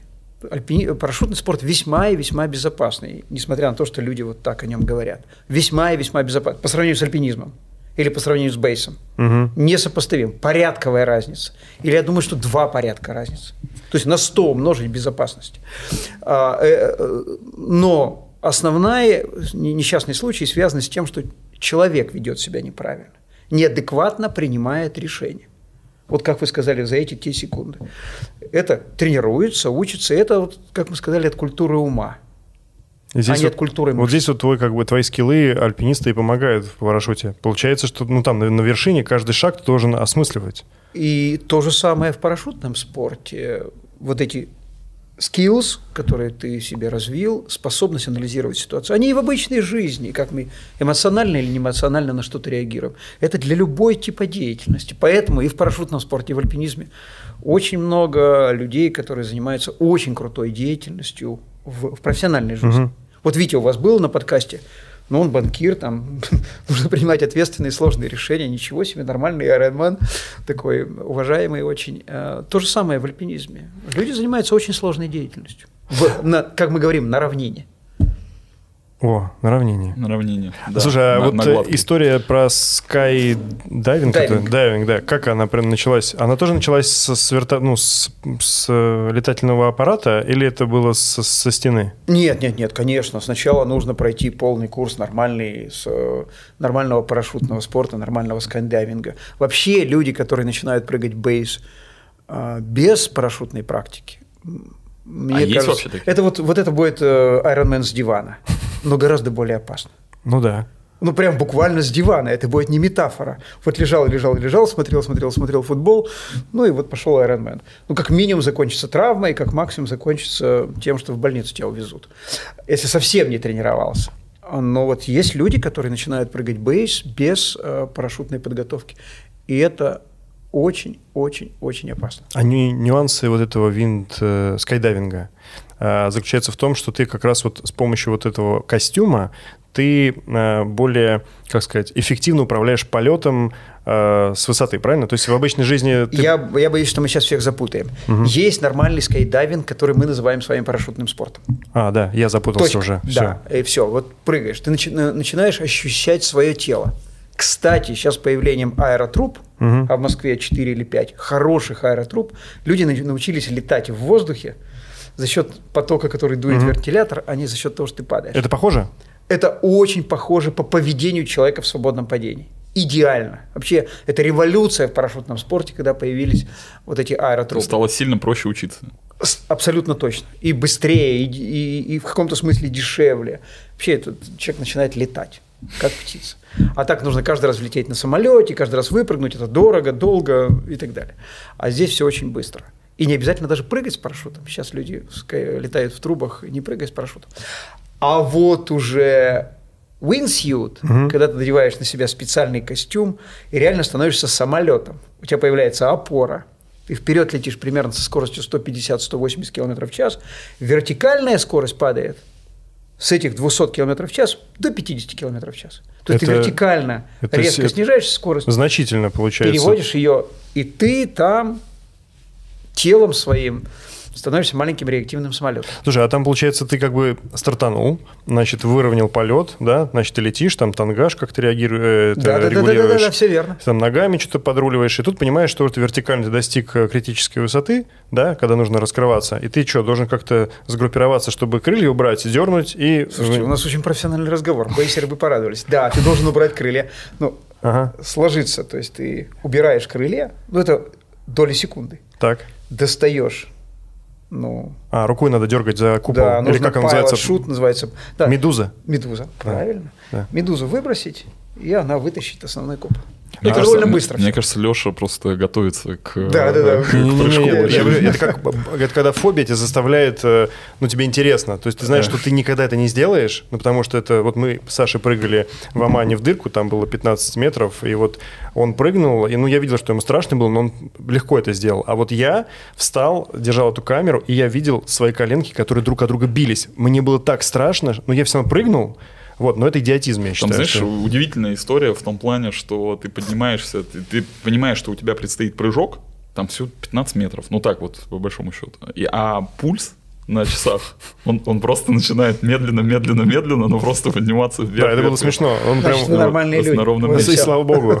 Так вот, а нет, а нет такого, вот э, не могу не спросить, если там сравнивать, например, с прыжками вот в воду, да, э, поднимаешься на вышку там 7 метров, видишь вот эту вот просто огромную высоту, значит, начинает У меня нет такой практики. Потом ребята, 10 метров. Ну вот, и я просто я не представляю, как можно в, вот, в здравом уме там стоять на вершине там, значит, э, какой-то горы или там еще, еще чего-то, что-то чего-то Шагнуть высокого. вперед. И шагнуть вперед. Ну да. Это тревожно, я бы сказал, страшно. Волнительно. Э, волнительно, да, для любого нормального человека. Ну, в общем, я не встречал тех, кому это так вот выйти и все. Но человек психически очень пластичный. И если он технически понимает, как у него сработает парашют, как у него должно выглядеть тело расположиться в этом потоке, как он дальше все будет делать. Ты сначала много раз проигрываешь в уме. Бесконечно. Это кино. Идиомоторная тренировка, как мы знаем, с вами в спорте называется. И потом все равно страшно. Но стараешься найти первый объект для первого прыжка, должен быть чрезвычайно безопасный. Иногда люди учатся с высотных мостов, где нет вероятности встретиться с каким-то объектом. Вот. Или есть такая стена Монте Брента в Италии, очень знаменитая, одна из самых популярных стен. Я думаю, что самая популярная стена в мире. Она нависает. Mm. Поэтому у тебя первые 10-11 секунд огромное время для бейса безопасные. То есть стена далеко за спиной. Когда ты отделяешься, если там что-то пошло не так, там тебя положило, или ты сальто должен докрутить, чтобы вернуться в обратное положение. Нормально. Ну, ты на батуте тренируешься? Нет. Это не нужно было? Ну, как-то пошло. Слушай, ну, давайте вернемся в институт. Мне интересно, просто э, мне для понимания, ты, значит, э, долетел до этого момента, когда тебе нужно убрать крылья. Вот в моем понимании, что ты же как-то, когда начинаешь руки дергать, ты же можешь как-то их повернуть, что тебя опять ветром дунет. Ты, Закрутит. Ты же можешь крутануться, начать крутиться вокруг оси своей. То есть там же из стропы, оно запутается. Правильно, ну... правильно, правильно. Поэтому нормальные люди сначала делают 50-100 прыжочков с самолета в винсьюте. А, просто прыжок, без, прыжок. без полетов. Ты выпрыгиваешь, летишь, у тебя тысяча метров под тобой, тысяча. Угу. Ты бросаешь, закрутила, не закрутила, если что, сработал второй. То есть у тебя гораздо более высокая система безопасности. И ты научаешься чувствовать себя в воздухе, костюм на высоких скоростях безопасно. А потом уже переходишь в бейс. Вот такая практика, вот такую практику я проходил. Слушай, а ты расскажи просто про первый свой прыжок в институте с горы. Ну, у меня до этого было бейса без винсьюта ага. уже штук 30-50, э, ага. примерно 50. То есть у меня вот этот первичный очень такой тревожность, страх, волнение уже немножко отодвинулись, но все равно очень волнительно. Потом я очень много напрыгал с самолета в Винсьюте, а потом соединил две эти дисциплины, но все равно первый раз было страшно. Я вот как раз прыгал Монте-Брента. Да, ну и там ловишь полет и полетел, полетел, просто, полетел. Мы-то просто знаем э, по вот эти прыжки в институте, по суперсъемкам вот этого знаменитого э, парашютиста, который разбился буквально там совсем недавно, не знаю, ты наверняка знаешь, о ком я говорю, э, какой-то знаменитый человек, который в институте летал между гор, там вот эти вот да, такие сни, сни. Но это не один человек, таких людей очень много, называется proximity flying, то есть когда прижимаешься. Ага и получается очень эффектная съемка, летают в каньонах да. и так далее. Таких людей довольно относительно много среди бейсеров. Ну, это очень квалифицированные, очень смелые ребята, но, с другой стороны, это очень рискованно. Не, вот человек, который разбился, это был какой-то прям, ну, какой-то какой весть, которая всех поразила, потому что это была какая-то легенда да. а, прыжков. А, я сейчас не, не, не могу вспомнить фамилию, о ком вы говорите. Если сейчас посмотреть быстро в телефоне, можно найти ее. Вот, ты, ты его знал? Я его лично не знал, да. Но я прыгал в основном вот в нашей такой русской банде, команде. Эм, нам хватало нашего. Слушай, а, ну эти комьюнити бейзеров, она очень узкая, я так понимаю, да? Ну, относительно. сейчас, очень, сейчас относительно много людей прыгает бейс. А, ну, я думаю, что... Сколько в России айронменов? А 6, по-моему, да, или 7 тысяч? Нет, Нет ну, не, не, не. людей, которые прыгают бейс, ну, наверное, на порядок поменьше, но тоже десятки. Не 6, я перепутал? Нет, по похоже, на самом деле похоже, где-то тысяч, наверное, 4-5. А, нет, нет, нет, поменьше, конечно. Я, я сл... думаю, что человек 400 прыгает. Ты человек, который фактически постоянно тренируешь э, вот это вот эм, как сказать, ощущение страха, оно тебя все время щекочет, потому что все эти восхождения, они, конечно, очень, ну, я не знаю, что они делают с волей, или как они делают. Вообще, можно ли натренировать вот это? Мне кажется, всегда страх, его нельзя перебороть. В смысле, сделать так, чтобы ты не боялся никогда. каждый раз боишься, и это нормально, это позволяет тебе концентрироваться. У тебя были какие-то ситуации, когда ты был прям, ну, ну вот прям на волоске от смерти? Они, конечно, были, но я хочу вернуться к, к, твоей мысли, что э, страшно это нормально. В этом смысле я много раз отказывался и от восхождения, уже на восхождении. Мы поворачивали назад. И в бейсе я много раз приходил на экзит, э, стоял, стоял, стоял и а, даже так? уходил. Да, конечно. Много раз. Ну просто в горах мне понятно. То есть ты просто оценил и не пошел. Я слышал, ты где-то не дошел что-то 700 метров куда-то. Собственно, на К2 я не был, я не дошел 600 метров до К2. На самом К2 я не был. То есть это получается, что ты ну, проделал огромную работу, терпел, мучился, да, превознемогал да, да, месяца, себя. Год подготовки, да. куча денег. Сколько? 600 все. метров сказал, да? 600. Ну, это вот как раз та ситуация, когда да. у вас случилось да, с, да, с да, другом. Да. Это очень похоже, мне кажется, на э, то, с чем мы часто сталкиваемся, вот мы с вами все вместе на триатлоне когда говорят э, про э, то, что если начинаешь в какой-то момент, ну, неважно, не триатлон, это марафон, может быть, какая-то длительная нагрузка на организм, если ты чувствуешь, э, что лучше не продолжать, по какой-то причине, там нештатный, то лучше остановиться и не делать э, вот этого сверхусилия над собой для того, чтобы кому-то что-то э, доказать, доказать что угу. я могу и так далее. То здесь вот это вот как раз э, здравый, здравый смысл должен возобладать э, над человеком, да, и то же э, самое в альпинизме. Я про это и говорю, что это вот очень похоже на то, что э, очень часто там с нами было, ну потому что э, лучше, конечно же, лучше однозначно остановиться и сказать, что себе нет, не сегодня. Лучше Был... вернуться еще раз, чем конечно. остаться там. Был такой очень культовая фигура в альпинизме, культовая фигура, его зовут Райнхольд Месснер или Ринхольд Месснер. Это первый человек в мире, который сделал все 14 восьмитысячников первый в истории. Кажется, это был 79 год или 78 забыл. Он первый. А, и он написал 7 книг. Так вот, он, у него отказов от восхождений больше, чем самих восхождений. И он об этом очень ясно говорит, что способность сказать себе «нет», когда вот она уже рядом. Потому что немножечко дожал, и уже не вернешься. И если вы смотрели фильм, а вы его смотрели, просто, может быть, не обращали внимания. Смотрели. Эверест. Да. да. Собственно, там разыграна эта ситуация. Ну, еще немножечко, еще давай, все. И они оба остаются. И Роб Холл остался там. Ну, потому что это все реальный сюжет, это все реально происходило в 96 году. И по мотивам С... этой реальной снят ситуации. Снято нормально? Снят. А, вот сам Эверест, последний блокбастер, очень хорошо да. снят. Кстати, почему он хорошо снят? Не по игре там актеров, это мне... Э, Нет, а и... с точки зрения восстановления техники и логики восхождения – да. Мне кто-то рассказывал, что они компьютерной графикой взяли реальные профили все. Угу. И потом смоделировали все на реальных профилях. То есть, когда они там двигаются, и когда я смотрю, я видел там, да, я там ходил. А, То просто... Я смотрю и вижу, что я, я там был. То есть э, сам рельеф, сам рельеф, и все... вот и, южная вершина, ступень, ступень Хиллари, верхняя часть, все очень реально снято. То есть, Нет, ну, наверное, было бы странно. Снято, смоделировано. Да, да, да. И было бы странно, наверное, если бы вот Нет, этот вот очень пик, сам пик был бы. Нет, предыдущие другим. фильмы про этот же сюжет, конечно, они были такие. А эти сейчас уже техника позволяет которые... делать такую э, красоту. Нет, так вот, как говорится, об, об этом и речь, что ты как ты снимешь-то это Эверест? Тебе же надо тогда, чтобы снимать, приехать то с камерой, с дроном, со всеми делами, а ты же не можешь это сделать, это еще один подвиг. И поэтому, как бы, ну, было бы странно, если бы он был другой. А тут компьютер, видимо, помогает. Просто интересно узнать мнение человека, который там был и который смотрел Нет, фильм. Очень, очень реально. И говорит, что это типа, ну... Мне немножко не нравятся там диалоги, там есть ряд э, таких фейков, когда люди там на, на высоте 7 тысяч подбежал друг к другу, что-то сказал. Там никто никуда не подбежит. Ты на Луне, да?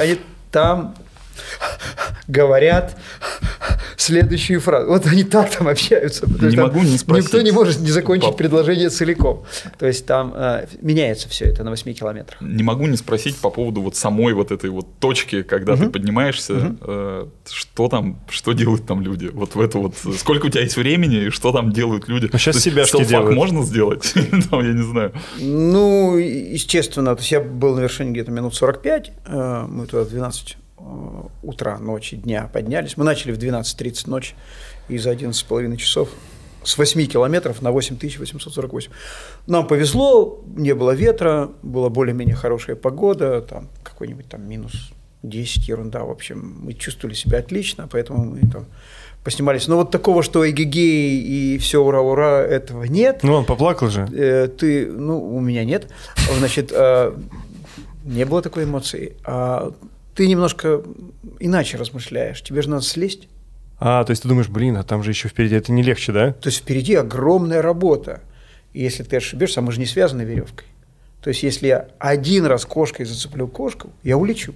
Поэтому ты должен контролировать десятки тысяч шагов. Аккуратно. У нас не было провешенной веревки в то время никакой, и ты все идешь сам. И, то есть постоянный тотальный самоконтроль тотальный, до психоза. каждое движение. Вот я так поставил ногу, вот я сейчас поставил еще ногу, я поставил еще ногу. И так много-много часов. В этом искусство. А, и поэтому ты на вершине, ты прикидываешь, сколько у тебя сил, как твои товарищи, как мы вместе будем работать, как вместе пойдем, как кто себя чувствует. Ты же не один зашел, нас четверо и мы же команда. В этой ситуации точно никаких себяшек нету. Там, видимо, думаешь, теперь стоишь, концентрируешься наверху, наверное, передыхаешь, нужно передохнуть и опять в бой, да, я так понимаю? Именно так. Но, ну, во всяком случае, у меня были такие чувства, эмоции. Ну, конечно, ты посмотрел вокруг, ну, ты и до этого видел эту картинку целый месяц, туда-сюда ходя. Вот Тибет справа, вот слева королевство Непал, картинка не поменялась. Сколько ты калорий тратишь при такой работе? О, точно. Тогда не было никаких гаджетов, мы никогда не ходили с пульсометрами в то время. Ну, Наверняка такая информация есть. А, ну, грубо говоря, килограмм в день. Это ты тратишь, теряешь вес. Худенького человека. Не, а вот если, живого веса. Если посчитать э, в калориях, то знаешь, когда ты пробежал, например, там, типа десятку, ты потратил в среднем 800 калорий. А там сидишь и решаешь задачу, можешь потратить 2000 калорий. А здесь, получается, ты и физика, и умственно. И башка. И башка. Ну, ты очень-очень э, сгораешь. На Ironman ты меньше тратишь, да? Несопоставимо. Несопоставимо. Хороший лайфхак. Если хочешь похудеть, иди на Эверест. Да, да, да, да, если кому-то так. Но лучше туда приезжать худеньким, чтобы не таскать лишние килограммы и не тратить кислород на лишние килограммы. Поэтому альпинисты, они все такие ну, Поджары. Они наверняка, тоненькие, они, наверняка они худенькие не потому, что... Тоненькие. Я вот сейчас толстый хряк э, э при весе моем, э, кстати, в 76 килограмм сейчас. Ну, тогда я весил 60, э, не знаю, там, 7. А, ну это 66. значительно. Да, ну при том же, при тех же кондициях. Слушай, да. а вот и мы ушли от вертолетов. Я знаю, у тебя была авария на вертолете. Угу. Что это было? Мы с Валерой упали на да, очень дурацкая история. Мы упали на пяти тысячах на, на склонах Эльбруса. Да. Но вертолет заходил на посадку. И... Что за вертолет был? Ми-8, МТшка, то есть форсированная машина, современная очень, да, МЧСовский вертолет. Ну, летчики сделали ошибку, и была потеря видимости, они с 10 метров рухнули. Они заходили на посадку и рухнули. Машина развалилась, э, перевернулась. А вы выпали или что? Нет, мы не выпали, мы там как в консервной банке летали. Кстати, Саша Абрамов был с нами. Тут летал от конца туда. Я тогда там, в общем, сильно довольно повредил позвоночник. А, мы вылезли через иллюминаторы, потому что начал течь э, керосин. Керосин, да. Но керосин, он сразу не воспламеняется, в общем. Он дает и тебе возможность. нам повезло, что машина перевернулась, и вот этой горячими редукторами, патрубками она вошла в снег.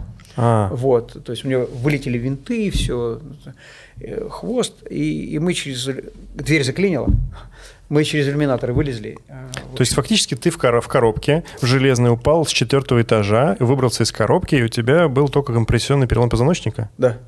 А кто-то сильнее пострадал, чем ты? Э, ну там у нас двоих было. Но я тогда не понимал этого. Он, у меня не позвоночник развалился, ага. а ну там сжался, сжали позвонки. Ну компрессионный. Да, компрессия, компрессия. Но вот э, у бортмеханика он был весь в крови, потому что у них вылетели все стекла. А он порезался. Порезался, и они-то летели в таких, как они летают, вертолетчики. У них тепло в кабине. Мы-то как альпинисты одетые, все. У нас веревки, железяки. И шлемы еще не были. А, шлемов не было, да. Вот. А, а, а мы готовились к бейсу с огромной стены к Кюртлю с Валерой. Вот. А они вот в этих кителях, в рубашечках, мы им там дали одежду, а одного тащили, мы вниз спускали. Это какая высота была? Мы на пяти тысячах упали, а пешком пришли на три с половиной. С человеком? Ну, с человеком. Но мы его тащили. На... Мы сняли дверь у вертолета, упаковали его как на носилки и в шестером спускались Ты успел испугаться? Я? Ну, когда падали? А мы не поняли вот это. То есть мы... А то есть ты понял, что ты приземлился? То есть что? удар. То есть вот удар, и, и, и нас стало летать. Ну там уже такой быстрый шок.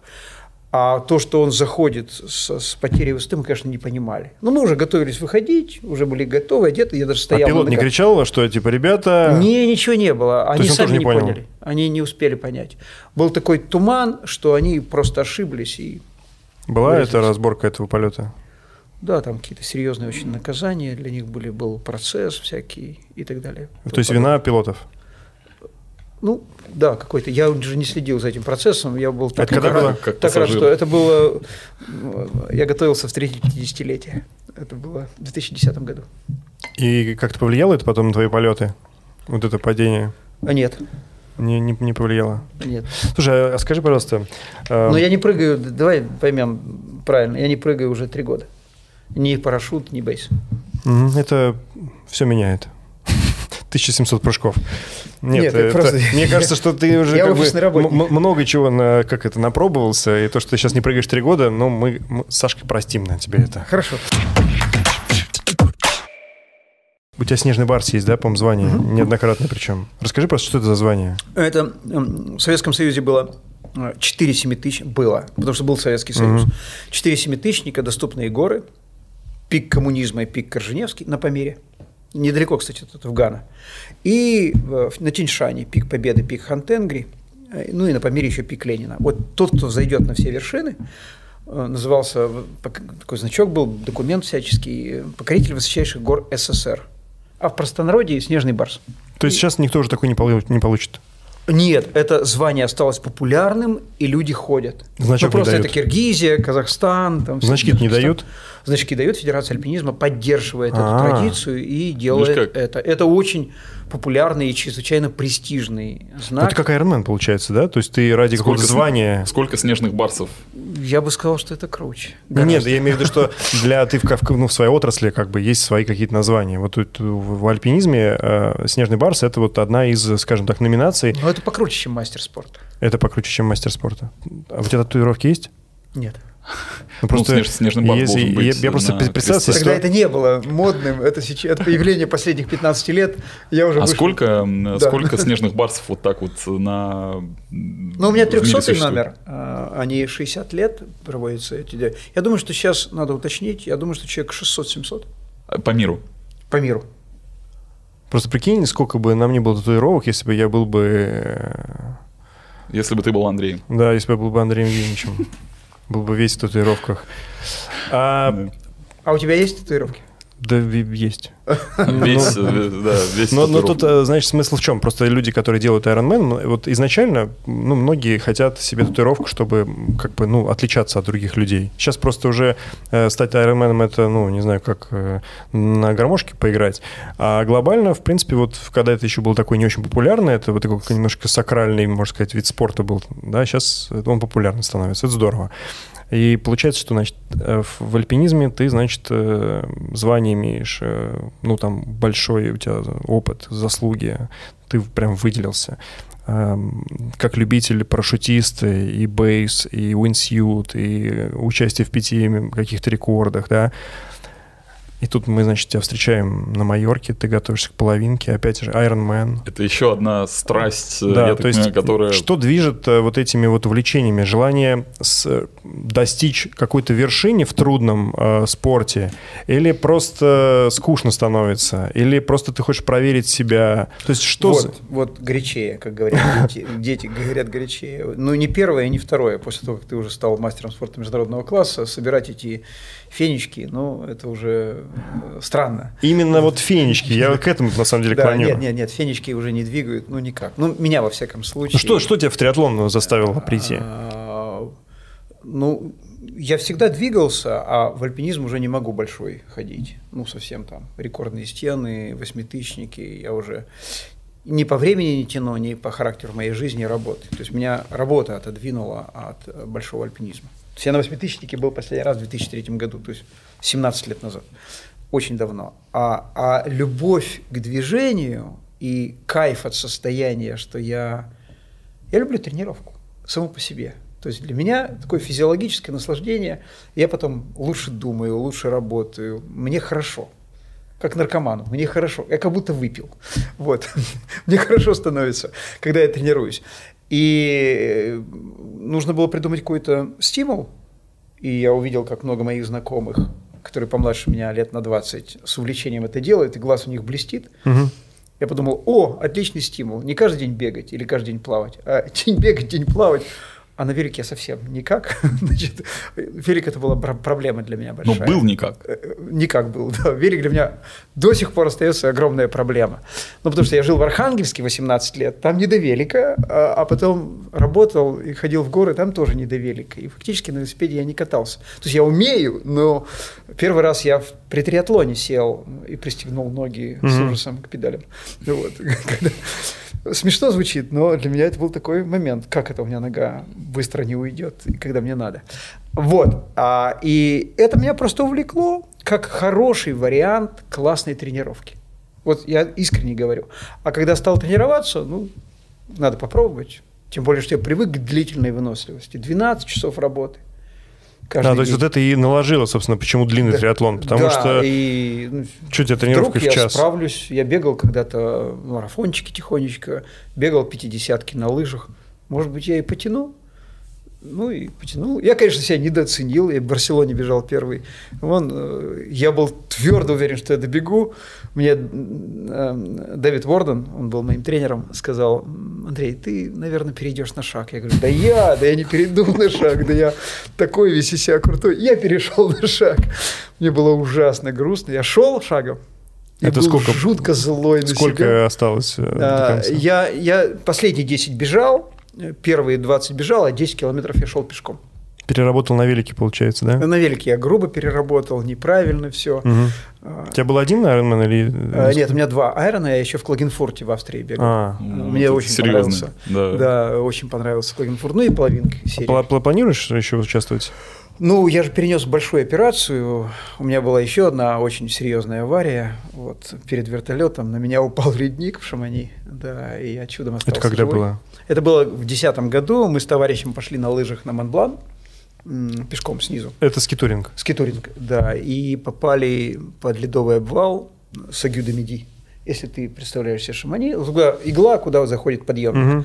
Вот там висит висячий ледник, он иногда падает. И нам повезло, что он упал, а мы как раз под ним были, тысячу метров ниже. Э, правильно я понимаю, ты такой стоишь, значит, и тебе друг говорит, смотри, нам кранты. И Не, видите... мы услышали треск, а потом увидели, что летит много-много тонн. В общем, но в кино... не в нас, о, да, ну, вся, ну, упало, я не знаю, несколько тысяч тонн. Ну, в кино обычно вы как бы должны были прицепить лыжи и вот быстренько от него свалить, не было да, такого? это кино, а тут мы легли на склон, в общем, как, как а, в траншеи вы... ложишься, как война. А вы приготовились вот. к... Э, да, ну... чтобы пролетит, а ты никуда не убежишь. А не было каких-то специальных устройств, там, которые а, надуваются? У нас были, но очень смешно и даже стыдно об этом говорить. Э, были биперы у нас все, которые в лавинные. Все у нас было с собой, веревка, мы были хорошо экипированы. Но перед этим не было снега дней 15. Это апрель месяц. Все было как асфальт, светит солнышко, никакой лавины опасности. Мы говорим, ну что такое? Биперы мы бросили в рюкзаки. Которые слетели, видимо, сразу же, да? А, нет, рюкзак прищелкнул, а. да, и ничего не улетело, но нас ударной волной сильно выкинуло, и мне порвало связки все в ноге и замуровало. Ну, там были вертолетные а, спас работы и так далее. И к чему я это все говорю? Не, не, нет, не, не уходи, пожалуйста. Расскажи, пожалуйста, нет, что... Нет, нет, нет, нет. И вот э, и потом была очень большая операция, несколько, вообще великолепно хирурги сделали в России – Французы отказались сделать, я лежал в госпитале во Франции, а сделал операцию здесь. Такая есть, братья Макаровы, вот такие ребята, угу. молодцы. И классно сделали все. Я после этого, э, к удивлению всех, стал бегать. То есть Ironman я сделал после того, как у меня практически ногу оторвало. Меня оторвало переднюю заднюю связку э, в колене. Ну, то, ну, есть, то есть она болталась. на чем держится. Вот, меня провернуло ногу на 180. А, крест, крестообразные порвались, а, и у тебя да. получается, что в суставе... Ну, лыжа не отстегнулась. А-а-а. Одна лыжа сработала, вторая не отстегнулась, и когда нас вырвало... Понятно. Про ощущение, когда лавина ну, что это? это? Расскажи. Это, я, это... я не знаю людей, которые пережили эту историю. Интересно, вот она, значит, летит, и ты просто, я так понимаю, встреч... просто видишь, что на тебя летит Нет, снег. Ну, это удар тебя отрывает, а, по воздуху летишь, ну это... А ты не успел лыжи, что ли, отстегнуть? Почему? Или... Мы Подожди, ничего ты, не успели. Как ты? Ты же сам не отстегиваешь их, правильно? Щелк, и через две секунды уже удар. То есть мы успели лечь на склон. А, и лечь. через секунду... Ты слышишь, должны нас... были по логике отлететь полетело, самостоятельно. Да. И дальше ты как будто как в вертолете до этого, да, ты рассказывал, ты просто ну вот так вот летишь, в какой-то момент останавливаешься, да? Да, вот так, как ты сказал, вот как в стиральной машине реально летишь, а потом тишина и темнота. И сколько метров было над тобой? Очень неглубоко не меня замуровало, но она э, так прессуется, что ты ничего не можешь делать. А дышать там, ну как? Мне очень повезло, потому что была дырочка, у меня рука там, вот, и, и воздух шел через эту дырочку. Сколько и... ты в таком положении лежал?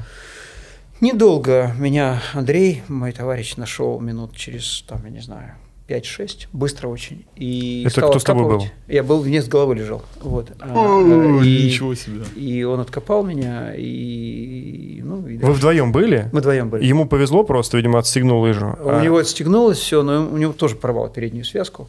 Он тоже как-то... И он тебя, значит, вытащил? И он меня вытащил. И тащил на себе, я так понял, да? Не, сразу пришел вертолет, это же Франция. Они все увидели, видимо. Лавина да, сошла, вы увидели лавина вас. Лавина была такой силой, такой огромной, что долетела пыль до самого города Шамани.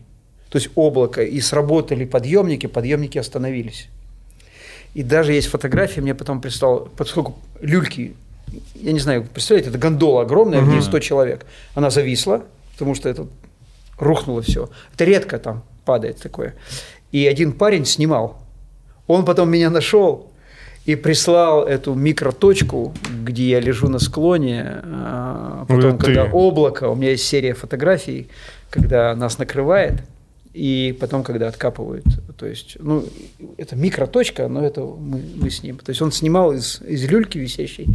Да. Сначала пришел первый вертолет – Э, разведка, они спустили на фале спасателя к нам, он подошел, стал откапывать, потом тут же пришел второй вертолет, это доктора они привезли, опять же, на э, тросе, потом пришел третий вертолет, нам уже вкололи, зацепили, подняли на лебедке, то есть он не приземлялся, ни, ни одна машина. Но это еще это звучит просто невероятно. Ну, ну да. то есть. Э, ну, к сожалению, это, к, микс, это не, тут микс, нечем гордиться. Ужасная, Понятно, ну то есть это, это удача, скорее всего, да? Да, да, да, да, да, нам повезло очень. Ну, с одной стороны, очень не повезло, мы были злые на свою ошибку, а с другой стороны, это ничтожное совпадение. По этому пути ходят люди, которые ходят в скитур, все ходят по этому пути. Я потом открыл справочник и нашел, что там вот есть предупреждение, там нарисованы вот этот восклицательный знак, 5-10. Но он крайне редко падает. Вероятность этого события – тысячные доли процента. Ну, вот так совпало. Есть еще один вид спорта – который связан с бегом и горами. Это Скайранинг. Скайранинг. Скайранинг. Скайранинг. Трейл-раннинг, скайранинг. Может быть, это следующий, следующий этап? Э, я бегал. Я бегал в Курмайоре, очень хорошую дистанцию, 2 э, километра набор, 30 километров длина. Мне очень нравится, вот восстановиться до конца колена, вернусь к этому обязательно. Ну, то есть, э, правильно я понимаю, что... Это мне нравится больше, чем марафон, гораздо. Это история, с, история с Ironman – это уже такой немножко, получается, пройденный этап? Не, да? если, нет? если, если физиология позволит, я имею в виду трансмиссия, угу. колени и все остальное, я как минимум в половинке хочу вернуться. То есть, получается, вот этот Киллиан Жарне, Э, Киллиан Жарне, да. Киллиан Жарне. Да, это Жарне. человек, который, собственно говоря, там он и на Нет, лыжах. ну только не сравнивайте, он мега, мега, мега Нет, крут. это человек, который популяризирует этот вид спорта. Да, у него книжка а... вышла только что великолепная. Да, да, и я просто как бы себе представил, что вот, ну, э, мы с Сашей это обсуждали, что вот этот вот хребет, и ты бежишь по нему, у тебя справа, слева ну, это выглядит эффектно, но это мы, не так страшно. Ты знаешь, поверьте. мы очень хотим, мы очень хотим сделать э, такой косплей на вот как раз то, что делает Киллиан, вот, чтобы пробежать, найти какую-нибудь вершину, вот. Ну, мы даже примерно понимаем. Нет, слушайте, э, это можно делать даже в Сочи, по вот, хребту. Да, чтобы это Рига. выглядело именно вот так, как он это делает, потому что он это делает классно, первоклассно. Это зависит от того, как вы снимете, повесите дрон правильно, и все снимете, все будет, все будет шикарно. Нет, это в России можно делать, и еще раз, как на Красной Поляне бегает масса людей скайранеров. Прямо по, прямо по Ну, хребту. там и по хребту можно бежать, там хорошая тропинка. Вот э, вершины, которые над горки город стоят, четыре вершинки, там очень хороший гребень, рекомендую. Да. И... Там, правда, слезть очень тяжело, надо туда забежать и также бежать обратно. Есть какие-то э, подпланы, что, что вот э, там Ironman уже все аптичил, бегал скайранинг? Э, вот я как... не аптичил, я, я испытаю, испытывал удовольствие и... Ну, я, я, я извини, я не, не обесцениваю это твои Окей, заслуги. Да. Это не потому, что... Это вот... не достижение никакое, я попробовал, мне понравилось. Ну, Хорошо, я, я не... очень люблю лыжные гонки. Вот. И а, обычно от 5 до 6 марафонов бегаю в зимний сезон. То есть сейчас вот тоже будешь бегать? Это же не а. ударная нагрузка, можно же ногой? Да, кстати, э, лыжи великолепно, они гораздо лучше идут. Я вот с, с удовольствием в Ассалопит тогда проехал ага. эту штуку, получил огромное удовольствие. И регулярно езжу марафон. Есть ли какой-то, скажем так, может быть, на примете вид спорта, тоже экстремальный, может быть, с чем-то связанный, который у тебя вот... Э, ты чувствуешь, что, возможно, в ближайшее время бомбанет? Знаете, вот, ребята, это уже не спорт. это такое adventure, и английские слова, mm-hmm. или exploration. Ты исследуешь mm-hmm. себя и исследуешь вокруг себя. Вот и в бейсе, и в парашюте, и во всем это такое исследование. И стиль мне это интересно. Стиль жизни. И мне это вот это нравится. Хорошо, я просто неправильно это назвал. Да, не, не, я же не возражаю, я просто ставлю акцент. Потому что спорт это единство времени, условий, да. та очки, голы, секунды. Конечно, у меня этого давно уже нет. Вот. А, а вот удовольствие от такого постижения собой мира физиологически сложно, координационно сложно, психически сложно – мне это очень-очень нравится, это совпадает с тем, что я делаю в профессиональной работе, когда нужно принимать сложные решения, продумывать сложные проекты. То есть одно на другое работает для меня очень сильно. Более того, я думаю, что без альпинизма я вряд ли бы занимался вопросами управления так, как я ими занимаюсь. Угу. Потому что приехать в Пакистан, люди с тобой не договариваются, найти финансирование. Это проект-проект, это проект без кавычек. Потому что ты за все отвечаешь, ты должен вернуться живым, ты должен найти деньги, ты должен отчитаться, ты должен решить в непредсказуемых условиях все задачи. Тебя сопровождают люди с автоматами, которые тебе не дружественные с АКМами, я имею в виду эти носильщики. Ну, Пакистан такая довольно жесткая страна. А, в Непале такого нет ничего, а вот в тех горах, ну, там же 50 километров и Афган. В общем, там все, да, все специфически. Вот. А, это проектная такая деятельность, она многому чему меня научила в моей профессиональной деятельности. Организация, сбор, команда, решение вопросов. Это очень-очень адекватно тому, что я делаю а, в своей профессиональной жизни, в своей работе. Поэтому ну, это, это такой маленький университет. Это мне очень близко, потому что я тоже воспринимаю там тот же самый триатлон, это как э, такой больше travel, э, некие приключения маленькое. То есть ты не едешь для того, чтобы занять какое-то место, а ты для меня это вот удовольствие от начала и люди до конца. И, люди, да, интересно. Ну, и плюс сам процесс. И да, сам процесс, да. Мне, мне все там нравится, удовольствие. мне не нравится гоняться. Вот, то есть мне не нравится соревноваться. Кто-то Мы может, с тобой. Кто-то может сказать, что это из-за того, что ты слабый. Нет, просто у меня нет столько времени нет, тренироваться. я точно слабый. Вот, но я, я к чему говорю? Может быть, у тебя есть там, э, там мотоспорт, авто, может быть, ты велогонки хочешь попробовать себя, может быть, дайвинг, может Значит, быть... я мечтаю о Трансальпе. У меня просто сил нет. Я а, мечтаю о Трансальпе. Да. И рядом таких вот от Рут и все остальное. Мечтаю, но у меня просто нет таких кондиций. Я очень хочу с товарищами и трансатлантику сделать на яхте, и походить на яхте в таком спортивно-приключенческом варианте. Это остается, но время, время, время, время нет на все времени. А как это все с семьей с, с это с как договариваться? Э, ну слушайте, у меня уже все очень взрослые дети, и меня уже давным-давно принимают таким, какой я есть. Ну, очень давно, с самого начала. Ну вот это как бы и есть просто... Просто ну, представить, э, там, Меня не 40 лет Андрей занимается активно вот этими большими да, проектами. Это, это подразумевает, раньше надо было... что все выходные будут заняты конкретно реализацией эм, задуманных задач. Ну да, сейчас да? после нашего подкаста ребята придут домой, Женя скажет, воспринимай меня, какой я есть, я с парнями. Слушайте, дочка, у меня сын прыгал много с парашютом, а дочка вообще рекордсмен э, России по парашютному спорту, но сейчас не прыгает. Ну, то есть они самостоятельные люди, как свои планы выбирают. Ну вот ты, зная вот этот риск, понимая да. специфику всего этого спорта. Еще раз, парашютный спорт весьма и весьма безопасный спорт. Я не говорю брабейс. Я не говорю про бейс. Я говорю про парашютный Человек, спорт. который боится высоты, просто услышь меня. Парашютный спорт э, – это предрассудки. Это очень безопасный. Если есть голова, это очень безопасное занятие. Много если, Андрей. Поэтому я говорю, понимая всю специфику этого вида спорта, ты не, как сказать, не переживал за своих детей, что они вот так туда... Всегда переживаю. Всегда, да?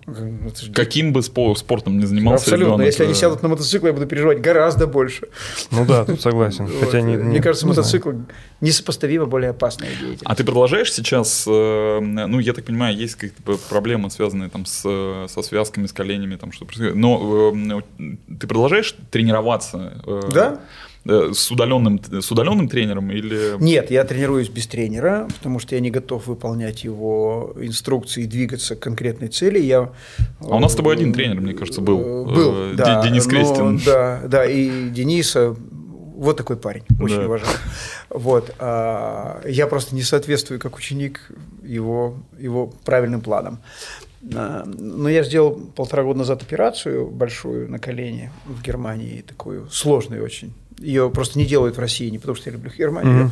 в России не делают. Называется аутохондропластика, когда тебе хрящи восстанавливают. Mm-hmm. Ну, и в результате моих травм там все сносилось. И вот, и сейчас я бегаю, там, вот в Мещерском парке, мы недалеко сидим. Часто бегаешь? Три раза в неделю. Три раза в неделю? Три раза в неделю. По, по часику? В 8 утра. Ну да, 10-15 километров. Ну, Кайф. медленно, аккуратненько. Да, причем у нас такая хорошая группа, мы бежим, разговариваем, обсуждаем всякие сложные вещи беговой такой семинар. Сложный. А там еще в Мещерском самое это, там же не асфальт, там классно бегать. Именно. Там потрясающе. Я по асфальту не бегаю. И мы да. в 8 утра встречаемся, хорошие ребята очень, выпускники школ. И хороший разговор. Кайф. Мы ну, очень интересные вещи обсуждаем. Знаешь, э, это вот так, так говорят, когда заходишь в бег с некой задачей, вот, а выходишь из бега, ну вот с пробежки с решением. Вот, мне кажется, да, это мы очень похоже. и бизнес обсуждаем, и реальные проекты обсуждаем, и доходим до философии Гегеля и Хайдегера. То есть такой хороший у нас разговор, высокого уровня. Главное, не, не до философии Хонекера. Сегодня крутой разговор был.